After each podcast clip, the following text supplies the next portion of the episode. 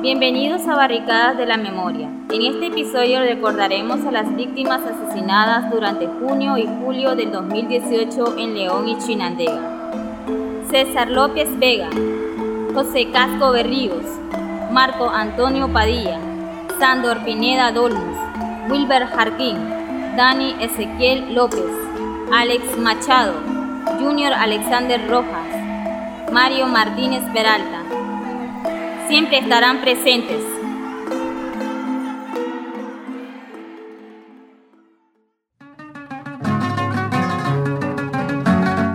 En junio del 2018, León era una ciudad amurallada. Más de 400 barricadas en 60 barrios bloqueaban la circulación de vehículos. Al menos 195 estaban en Sutiaba, barrio indígena y bastión de la resistencia en esta ciudad. El estallido social de abril del 2018 había dado el primer suspaso en esta ciudad del occidente nicaragüense.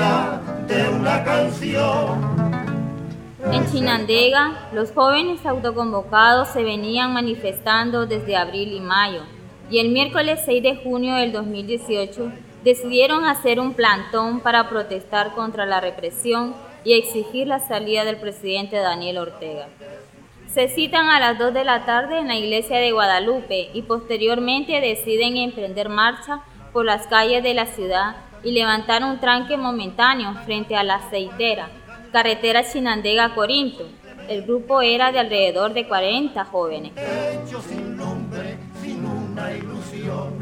A los 40 minutos de levantado el tranque, un contingente de más de 500 personas formado por civiles armados y antimotines de la Policía Nacional atacan a los manifestantes. Una parte logra huir y se refugia en la iglesia San Agustín. El ataque continúa hasta que fuerzas provenientes de la alcaldía bloquean el acceso a la clínica Amoxa, donde atendían a los heridos. César López Vega, de 25 años, protestaba por este sector cuando un disparo lo hirió de gravedad. En ese estado fue capturado por paramilitares, golpeado y arrastrado por la calle hasta que murió. Así lo recuerda su mamá, Leoncia Plácida Vega. Él era bien lindo. Él le ayudaba a todos, a todos sus hermanos.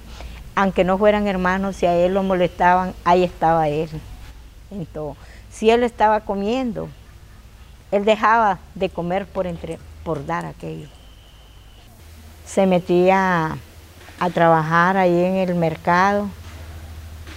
Ahí vendía, se metió en una zapatería, se metió vendiendo golosinas.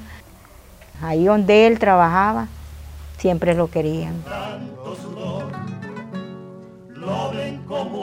Ese mismo día, el universitario José Leonel Casco de Ríos, de 22 años de edad, fue asesinado en las inmediaciones del Monumento al Trabajador cuando los manifestantes que se encontraban ahí fueron atacados por paramilitares cuando pretendían montar un tranque en la carretera Chinandega-Corinto. Vivía en la ciudad del Viejo, en el barrio San José, y estudiaba economía en la UNAM Managua. Así lo recuerda Ángel Flores, su primo nunca, o al menos que tuviera una excusa demasiado fuerte, él te iba a decir que no.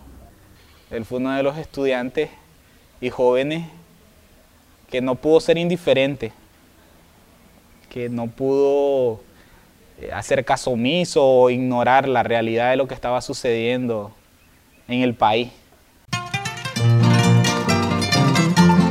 A Marcos Antonio Padilla, de 18 años, lo mataron esa misma noche en una calle cerca de la alcaldía. Cuando su madre revisó su cadáver en la morgue del Hospital España, se dio cuenta que le habían robado todo, sus anteojos, su camisa, excepto su pantalón. Al revisar las bolsas encontró una ulera con unas chibolas de vidrio, el arma que utilizaba para defenderse de los paramilitares. Le encantaba patinar y hacer trucos con su bicicleta, así lo recuerda su abuela, Argentina García. El deseo de él, de él quería ir a Costa Rica a participar en ese mm, evento de patinaje, porque lo que quería, decía él, ganar dinero para construir un cuartito que él quería pegado donde estaba donde, de mí. donde El jueves 14 de junio, como parte de la ofensiva lanzada ese día contra el paro nacional, fuerzas policiales y turbas sandinistas, junto con trabajadores de la alcaldía, se proponen quitar las barricadas de los diferentes barrios de León. A mediodía fue asesinado el adolescente Sandor Pineda Dolmus de 15 años, después de ayudar a levantar una barricada en el barrio San Juan de León. Sandor era monaillo de la catedral. Era el único hijo de su mamá, Ivania Dolmus, así lo recuerda ella. Cuando estaba en primer año me decía, voy a estudiar para, para dentista, me decía entonces. Bueno, pues le digo yo, no, yo te apoyo pues porque quería estudiar odontología. Pero ya después cuando ya llegó a tercer año, ya me dijo, yo quiero ser padre, me dice. Saliendo del quinto año me dice, yo me meto al seminario. Entonces, no, hombre, le digo yo, mejor estudiar, prepárate y después este, pues de entrar a padre, pero él me, decía que no, que dale, pues le digo, pues yo te voy a apoyar. El 28 de junio del 2018, alrededor de las 4 de la madrugada, Wilber Antonio Harkin, de 26 años, originario del barrio Reinaldo Varela, vigilaba una barricada levantada en el barrio Sutiaba cuando fue baleado por efectivos de la Policía Nacional y motorizados que pasaron disparando ráfagas a los manifestantes. Unos días antes de su asesinato, había recibido amenazas de muerte por militantes sandinistas de su barrio, así lo recuerda su madre Isabel Rostrán. Él se dedicaba a dos cosas. Él tricicleaba, andaba en un triciclo y también vendía hamburguesa en, la, en León, ¿verdad? En el Parque San Juan. El carretón se llama, se llama Furi. En el tiempo libre él se ponía, ¿verdad?, a andar con, chabeleando con sus amigos y le gustaba rapear.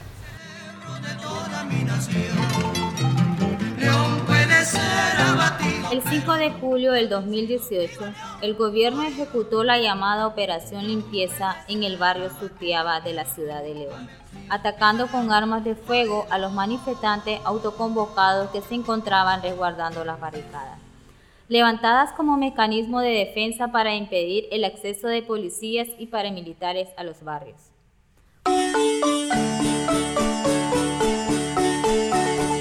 Ese día, en la calle Vergis, a tres cuadras de su casa en el barrio Sutiaba, fue asesinado Daniel Ezequiel López Morales, que se dirigía en bicicleta hacia una de las barricadas cuando fue impactado en el abdomen por un proyectil de fusil AK-47. Fue trasladado al centro de salud de Sutiaba, donde no recibió atención médica y falleció. Su mamá, Ileana del Socorro Morales León, lo recuerda así. Su sueño dorado como, como en lo que es el, el deporte, era haber conocido a, a ese muchacho, a Messi. Yo lo oía mencionar mucho, Messi, Messi, Messi, yo voy a ser como él. Y cuando se hacían eso, eh, esos juegos por televisión eran gritos por Messi. Alex Machado fue asesinado a las 9 de la mañana del 5 de julio en la barricada a media cuadra de su casa, en la esquina del Alacrán, también en Suteaba. Sus captores lo subieron a una patrulla y a la media cuadra fue rematado al interior del vehículo policial. Los atacantes trasladaron su cuerpo sin vida a la morgue del hospital Oscar Danilo Rosado. Según relata la familia, el cuerpo presentaba nueve disparos tres en la cabeza, tres en el abdomen y tres en los costados. Su madre, Luisa Emilia Sánchez, lo recuerda así. Alec era un chavalo muy, muy popular. Todo el mundo lo quería en la cuadra porque era un chaval, no era un chavalo que tal vez le daba broma y botaba gorra, no. Él le seguía el ritmo a los otros chavalos, él. Muy querido en la cuadra, Alec. Porque él solo burro le decían, no le decían Alec, solo burro. Ahí está el burro. ¿Para qué lo quieren? Para que vamos a tal parte a tres mangos o vayamos a, tres pescados. No demasiado porque jugaban pelota y al bate ellos, o si no a la mano. Y maceaban ahí todos los domingos, hacían jugadera en la cuadra ellos. Junior Alexander Rojas, de 21 años, también fue asesinado por un disparo en la cabeza en el mismo lugar. Su mamá lo recuerda así. Él decía, yo quiero hacer en un futuro ese, mamá, yo quiero componerte ahí, me dice que yo quiero comprar mi moto. Y él era muy alegre. Hasta el último día que él iba en su caja, él iba viendo. Bueno, andar jugando su fútbol. Él decía, voy a hacer mi equipo y ella andaba con su equipo. El 6 de julio del 2018, un día después de la operación limpieza en el barrio Sutiaba, civiles armados en una camioneta balean a Mario Antonio Martínez Peralta, obrero de 18 años que se trasladaba en una moto con un acompañante. Los hombres dispararon varias veces contra Mario Antonio, quien cayó herido en un cauce, donde fue rematado. Dos camionetas de la policía llegaron casi inmediatamente al lugar para evacuar el cuerpo del joven y la motocicleta. Su cuerpo tenía 18 disparos. Su madre, Claudia María Peralta Hernández, y su tía Fanny Mercedes recuerdan esto de él. Él trabajaba en albañilería, en electricidad, componía de todo. Si él desbarataba un abanico, él lo armaba y lo hacía funcionar, lo hacía trabajar un radio, lo desarmaba, lo hacía sonar, hacía cera, después, embaldosado, de todo. Es que no, no había algo que no él no pudiera. Toñito era que si veía a alguien venir, una señora cargando, ya muchacho él, ya Toñito salía a encontrarle ayudo. Ese era Mario Antonio. Los familiares de las víctimas reclamamos justicia desde que sucedieron estos hechos. Por eso nos mantenemos unidas, organizadas y en protesta.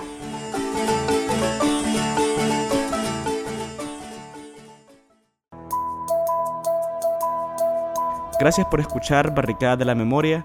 A continuación entrevistaremos a nueve familiares de víctimas asesinadas durante la represión estatal en junio y julio de 2018 en Chinandega y León. Está con nosotros Isabel Rostrán, madre de Wilber Antonio Jarquín, Petrona del Carmen Berríos, madre de José Casco, Evelyn Lourdes López y Azucena Vega, hermana y madre de César Oniel López Vega, a Ivania Dolmus, madre de Sandor Dolmus, a Claudia Peralta, madre de Mario Antonio Martínez, a Ileana del Socorro Morales, madre de Daniel Ezequiel López, a Luisa Emilia Sánchez, madre de Alex Enrique Machado, y a Marina López, madre de Brian Murillo López, asesinado por agentes de la Policía Nacional en su propia casa en el barrio Guadalupe de León el 17 de julio de 2019. Gracias a todas por participar en esta entrevista. Me gustaría comenzar preguntándoles cuáles son sus demandas como madres a dos años del asesinato de sus hijos. Doña Petrona, ¿puede comenzar usted? Yo pido justicia por el asesinato de mi hijo que paguen los criminales, que pague quien dio la orden, que pague quien ejecutó. Y los, los demás arriba. Mi hijo era un estudiante, no era un delincuente. Como ellos dijeron que mi hijo era un delincuente, que era un tomatierra. No, mi hijo no era un tomatierra, mi hijo tenía que vivir. Lo que yo dure, mi hijo va a vivir siempre en mí. Dios nos tiene que dar las fuerzas para ver esa justicia que necesitamos. En su caso, doña Ileana, ¿cuál es su demanda? Nada más es recordar las memorias de los jóvenes, de no ser olvidadas, de que realmente haya libertad, justicia y democracia, que verdaderamente las personas, la ciudadanía, tomen conciencia. Doña Susana, ¿puede compartirnos cuál es su demanda? Que se haga justicia con él, y por todos, porque no crea, yo me siento sola. Él me hace falta. Doña Marina, ¿qué demanda usted por el asesinato de su hijo Brian? Que nos unamos todos para que este régimen se vaya, porque nos están matando a todos los jóvenes y nos está destruyendo el país. Entonces que nos unamos en una sola voz. Doña Ivania, ¿de qué le ha servido estar organizadas? Tenemos contacto con las otras madres de Managua, Masaya, Granada, toditita las madres de, de otros lados, para ver qué es lo que está pasando, cómo vamos avanzando. Doña Marina, ¿y para usted de qué le sirve estar organizadas? También sirve para que lo unamos por la muerte de nuestros hijos, reunirnos y conocernos también para seguir adelante. Y para usted, doña Luisa Emilia, ¿cuál es la importancia de estar organizadas? Conversamos entre las mismas madres de León, que lo damos aliento, nos, nos damos fortaleza pues cuando nos reunimos. Por lo menos yo me siento orgullosa de mi hijo verlo que como, como lo tenía en el museo, me sentí tan orgullosa porque dije yo, yo no estoy sola. Hay gente que recuerda a los muchachos. Yo pensaba que nadie pues lo, no íbamos a tener apoyo de nadie. Pero cuando ya me hablaron de AMA, pues las demás madres, ellas lo mismo expresaban, nosotros no estamos solas, hay una organización que los da, pues que los apoya, pues. ¿Qué hizo el año pasado para conmemorar el asesinato de José Lionel y qué piensa hacer este año? Como yo no estaba acá, unos amigos de mi hijo me ayudaron y se hizo una misa para celebrar el, el aniversario de mi hijo. Y este año no se pudo hacer nada por lo de la pandemia y no pueden haber aglomeraciones, solo repartimos una comida, nada más. Doña Ivania, la misma pregunta. Pues el primer año, bueno, la misa terminó perfectamente muy bien, los acompañó mucha gente de Managua, Masaya, de todo, pues, pero los sandinistas, vos sabés que llegaron, hicieron alboroto, como llegaron los presos políticos. Entonces, después de la misa, ellos hicieron alborotos y todo, pero se hizo. Ahora la de dos años íbamos a hacer misa, pero se le hizo un rezo pues en la casa, no por miedo de ellos, era por el virus que está. ¿Qué ha hecho usted, doña Luisa Emilia? Donde a él lo mataron, los, los amigos de él le han puesto unas cruces. Una cruz pues porque aquí fueron dos los muchachos en la esquina. Y ese día que cumplió años, la policía vino a arrancarla, porque como amaneció la calle en bandera, pintada azul y blanco, en sin bombada. Vino la policía, pues arrancó, se llevó todas las cruces, todas las flores me las botaron, le pasaban las llantas de las camionetas. Y usted sabe que como madre yo hasta yo tenía rabia ese día. Mejor me vine a encerrar y vine a llorar yo sola. Por lo menos el año pasado yo subí fotos de él, de él, de sus niños, sus dos niños que él me dejó. Todas sus fotos él, porque yo le tengo bastantes fotos. Se lo hago como un álbum, pero con canto cristiano, se lo hago a él yo. Doña Claudia, en su caso, ¿cómo mantiene viva la memoria de Mario Antonio? Yo tengo un altarcito, pues, de que él, pues, me lo mataron. Tengo dos fotos de él cuando él estaba chiquito, siempre con su florero, con su vela. Vamos al panteón también y ahorita, pues, con la de la pandemia no, no podemos ir, pues, ahorita, pero vamos a hacerle ese rosario ahora para el 6 de julio. Doña Petrona, ¿qué ha aprendido en estos dos años de lucha? Yo he aprendido a no tener miedo. Y yo cuando puedo y tengo la oportunidad, yo digo, justicia para mi hijo. Doña Luisa Emilia, ¿cómo ha cambiado usted en estos dos años? Antes de la muerte de mi hijo, era una persona muy débil, pero después de la muerte de mi hijo he agarrado fuerza, he agarrado coraje y he dicho y diré que seguiremos adelante, lucharemos hasta alcanzar la victoria. Doña Isabel, queríamos preguntarle cuáles han sido sus principales apoyos durante estos dos años de lucha. Pues AMA ha sido un apoyo para nosotros, las madres.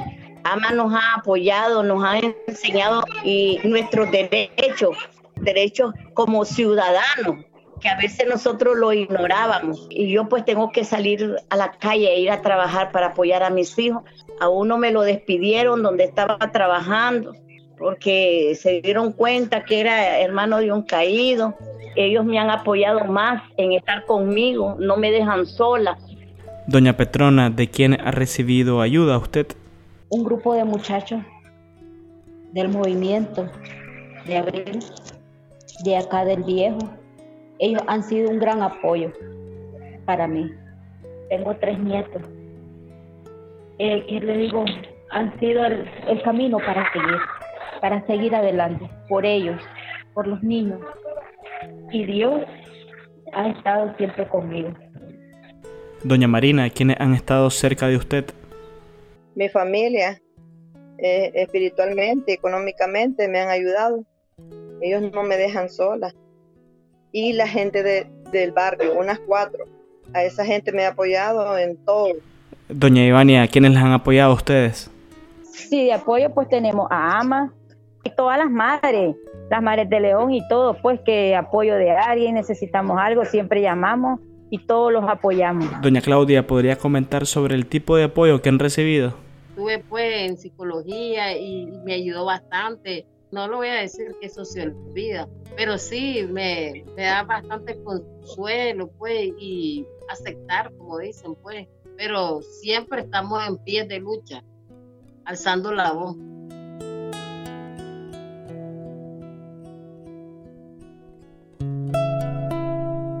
Gracias a todas por participar en esta entrevista. Hemos llegado al final de Barricadas de la Memoria. En el próximo episodio haremos un homenaje a las víctimas de la Operación Limpieza en Carazo. Los esperamos.